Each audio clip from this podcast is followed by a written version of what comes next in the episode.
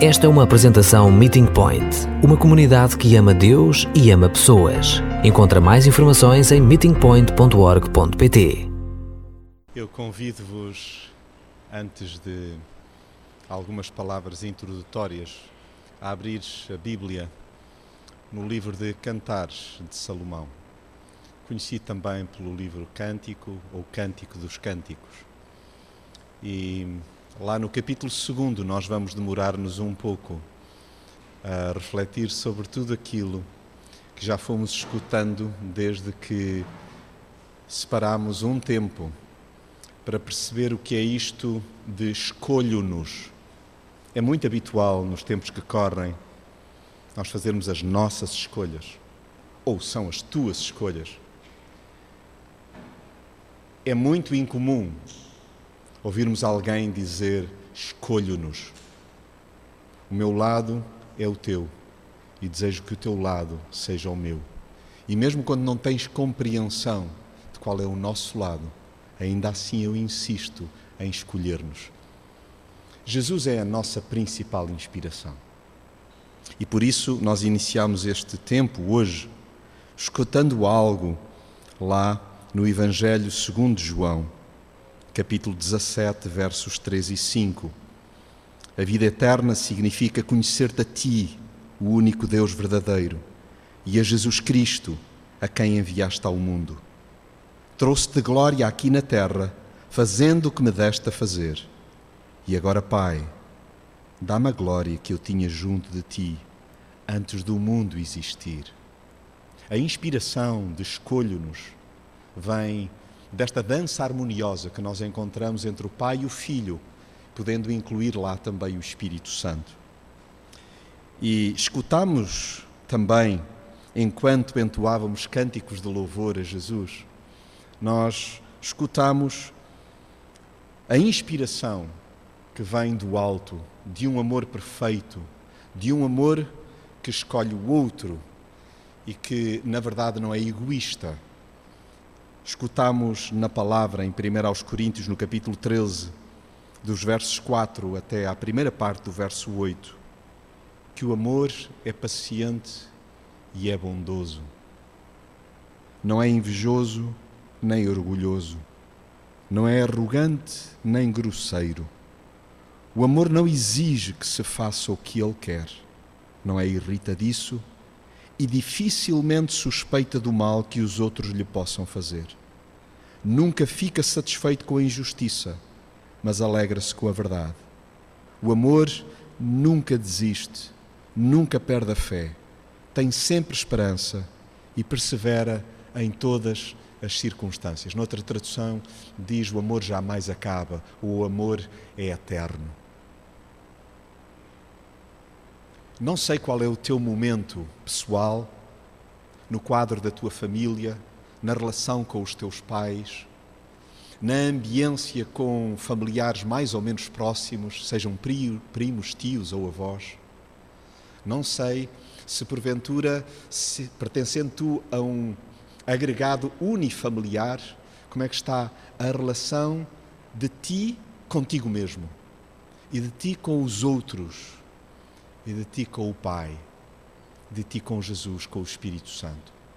E porventura existindo também aqui casais, qual é o vosso pronunciamento, o vosso sentir sobre esta expressão escolho-nos? Mais uma vez sublinho que o nosso modelo não são os nossos pais ou os nossos avós, por mais inspirador que seja. O nosso modelo vem do coração de Deus, que, na verdade, nas palavras que escutávamos de Jesus, expressa tão bem. Mas a palavra é tão rica, tão rica, que nós podemos olhar para uma relação conjugal, para uma relação de um homem e de uma mulher, que na sua imperfeição nos pode alavancar, nos pode inspirar e nos pode remeter sempre para o modelo maior, que é Cristo. E é por isso que eu gostava que juntos nós pudéssemos fazer uma curta viagem. Eu gostaria muito de estar aqui o restante do dia literalmente convosco a entrar pela noite para mergulharmos neste livro extraordinário de Cântico dos Cânticos. Por isso vou cingir-me ao capítulo 2 e daí vamos extrair o mais possível, não apenas para casais, mas para homens e mulheres, a despeito da condição que têm, do seu estado civil. Gostava que nós pudéssemos ser suficientemente maduros para aplicar ao nosso coração e à nossa realidade, a despeito da condição que porventura tínhamos no presente momento, no que diz respeito ao nosso estado civil. E é por isso que gostaria de convosco um, mergulhar neste texto delicioso que encontramos no capítulo 2. E porque nós já vamos embalados e não temos uh, o conhecimento completo do que se passou no capítulo 1, apenas sublinho que este livro procura inspirar-nos a entender que o amor é mais inebriante de qualquer outra coisa. Se nós queremos algo rasgado na nossa vida, é escolher amar. E amar dói. E amar provoca necessariamente então embates que às vezes nos são difíceis de levar a cabo. Mas na relação que nós vemos entre estes dois seres, um homem e uma mulher, percebemos que à luz daquilo que nos é trazido já no capítulo 1, o amor vê para lá das características físicas e sociais. O amor não olha para aquilo que é observável a olho nu. O amor vê mais longe. O amor vê até aquilo que, porventura, as circunstâncias nos dizem que o melhor mesmo é baixar braço, é desistir. E é tão bonito ver isto de um homem para uma mulher e da mulher para um homem. Mais, o amor, inclusive, usa medidas extravagantes, medidas comparativas que realmente até parecem ultrapassar o conceito de razoabilidade que nós poderíamos imaginar. E é tão inspirador olhar para isso e perceber que o amor perfuma o coração. E é neste embalo que eu gostaria de convosco olhar para o verso primeiro, que nos diz assim: na boca e pelas palavras de uma mulher. É ela quem está a falar. Nós temos aqui diferentes momentos, é como se houvesse um diálogo, e ele, na continuidade do que para trás está, lemos: Eu sou um narciso do vale de Sharon, uma açucena dos vales. E ele responde: Sim, como uma açucena entre espinhos, assim é a minha amada, comparada com as outras mulheres. E ela continua: Como a macieira entre as outras árvores, assim é o meu amado, comparado com os outros rapazes.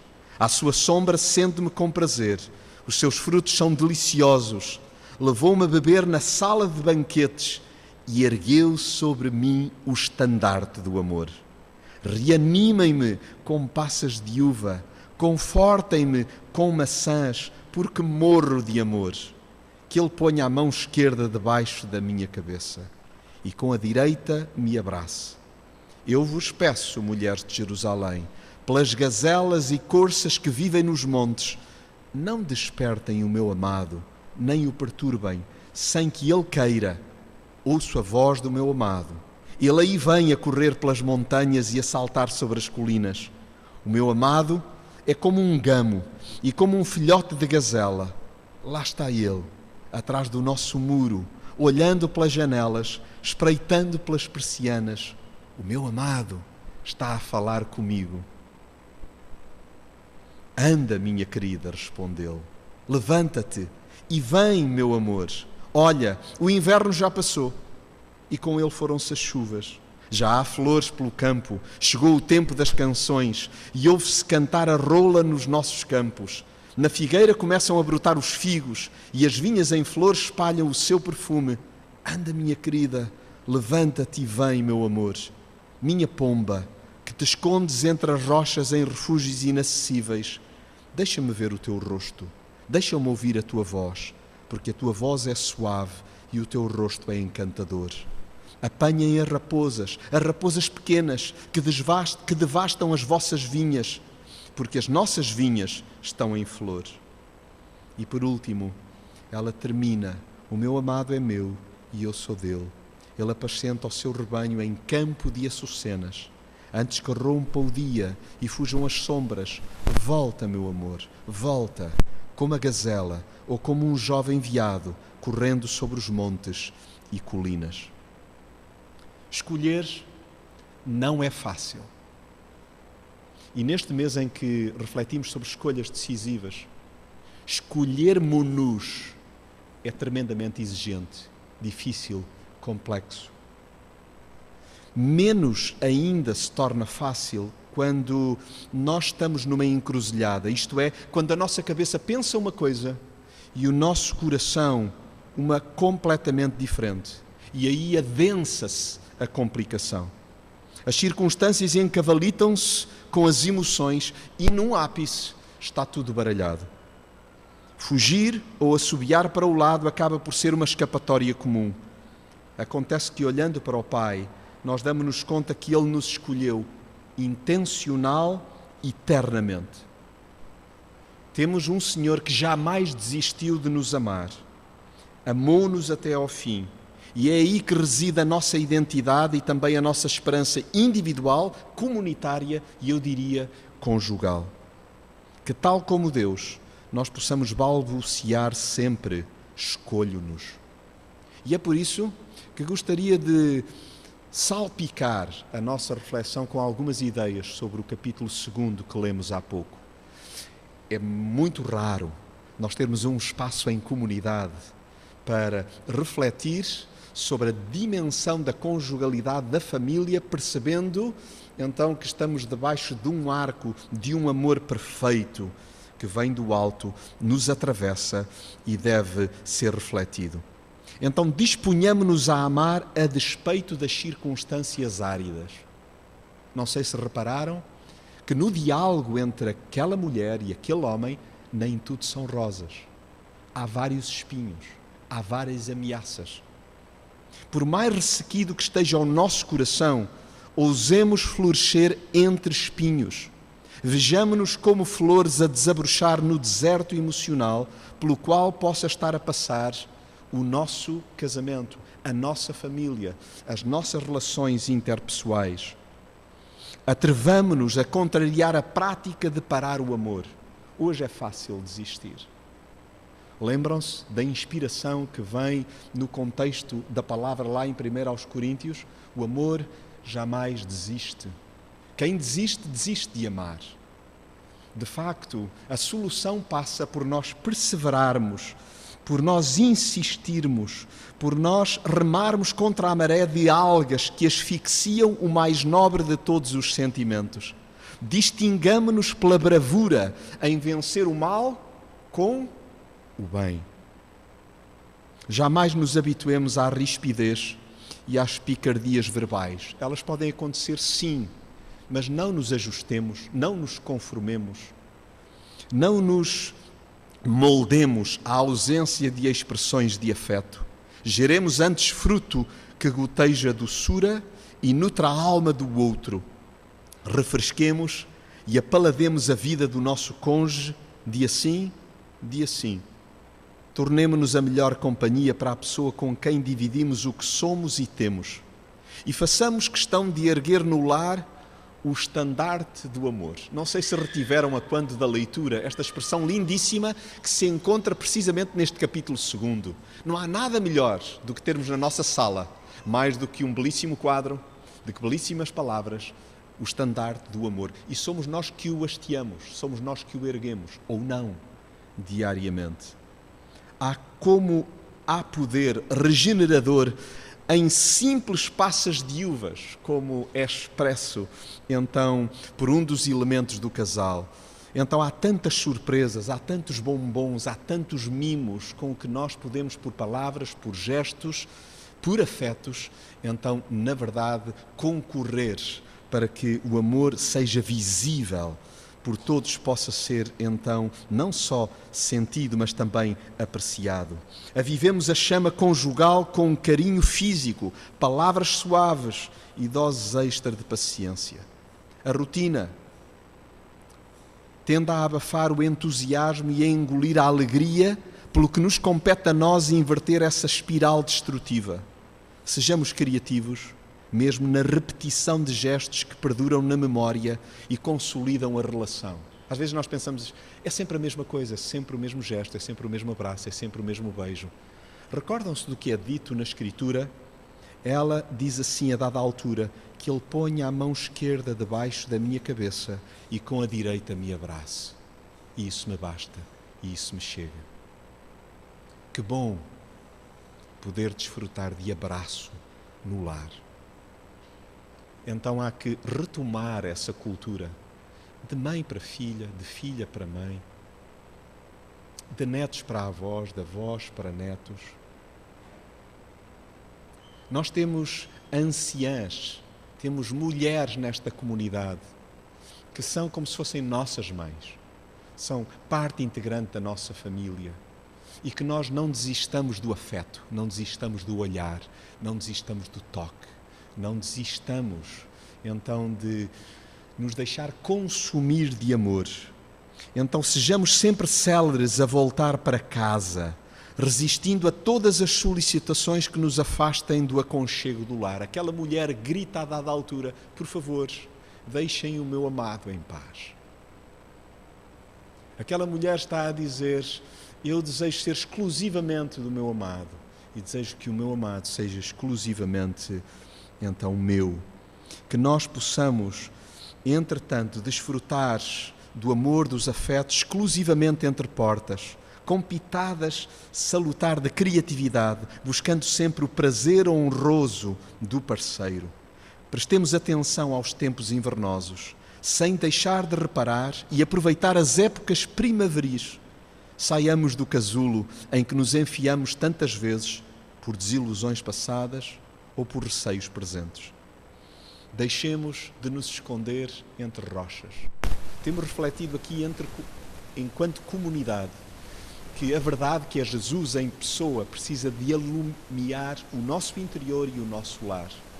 Que a verdade desabroche, que ela venha ao de cima, que não haja lugares secretos, que não haja esconderijos, que não haja lugares fingidos, que não haja refúgios inacessíveis, que nós possamos permitir ao nosso companheiro que ele veja o nosso rosto, que escuta a nossa voz e que desfrute da nossa companhia.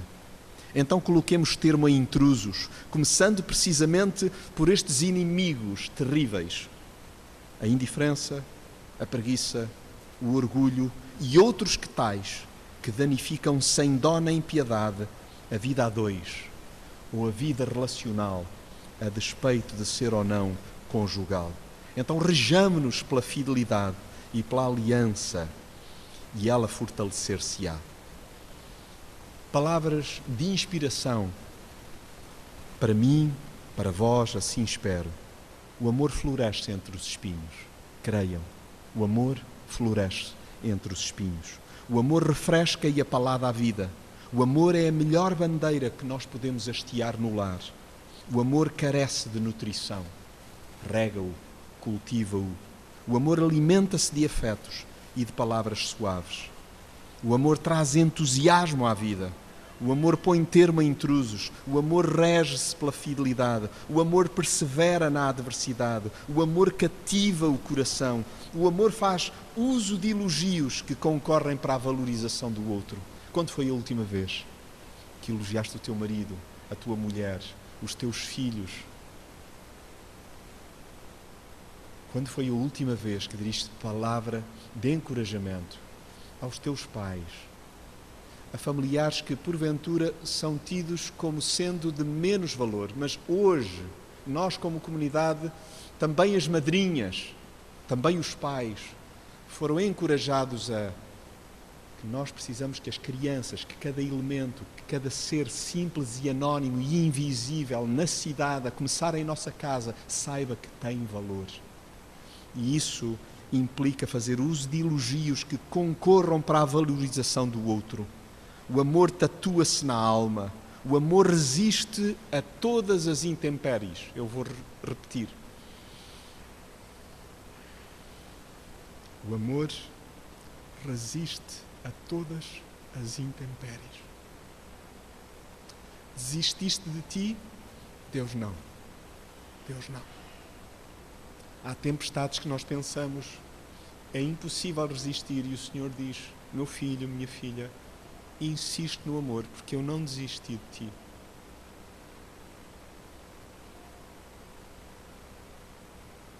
O amor toma Jesus por exemplo. E é assim que eu gostava de terminar. Jesus é o nosso modelo. Jesus é a nossa inspiração. Em Romanos 5,8 diz assim: Deus mostrou-nos até que ponto nos ama, pois quando ainda éramos pecadores, Cristo morreu por nós. Cristo deu tudo. Jesus é o nosso modelo. Ele disse: Eu sou o bom pastor. O bom pastor está pronto a morrer pelas suas ovelhas. João 10, 11. E em João 15, 13 diz: Não há maior amor do que dar a vida por aqueles a quem se ama. Eu escolho-nos, disse Jesus, eu escolho-nos. Eu escolho ser fiel ao Pai, ser fiel a vós e ser fiel à missão que o Pai me entregou. Jesus escolheu-nos sem ofender o Pai. E é este então o nosso modelo e a nossa inspiração. Termino com um trecho de Efésios tão mal interpretado tantas vezes. Efésios 5, 21 a 25, 28 a 29 e 32 a 33. Que a palavra ecoe, que a palavra frutifique no nosso coração.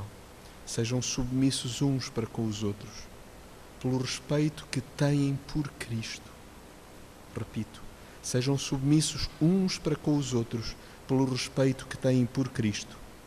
As mulheres obedeçam aos seus maridos como ao Senhor, pois assim como Cristo é cabeça para a Igreja, também o marido o é para a mulher. Cristo é o Salvador do corpo, que é a Igreja. Ora, assim como a Igreja obedece a Cristo, também as mulheres devem obedecer em tudo aos seus maridos. Os maridos devem amar as suas mulheres, como também Cristo amou a Igreja e deu a sua vida por ela. É desse modo que o marido deve amar a sua mulher como se ela fosse o seu próprio corpo. Quem ama a sua mulher, ama-se a si mesmo. Ora, ninguém despreza o seu próprio corpo. Muito pelo contrário, alimenta-o e rodeia-o de todos os cuidados, assim como Cristo faz com a Igreja. Há aqui um grande mistério. É que isto realiza-se plenamente no amor que Cristo tem pela Igreja, mas deve realizar-se também em vós. Por isso, o marido ama sua mulher como a si mesmo e a mulher respeite o seu marido. Escolho-nos, porque o Senhor nos escolheu primeiro. Escolho-nos. Ousa dizê-lo no contexto do teu lar. Eu escolho-nos.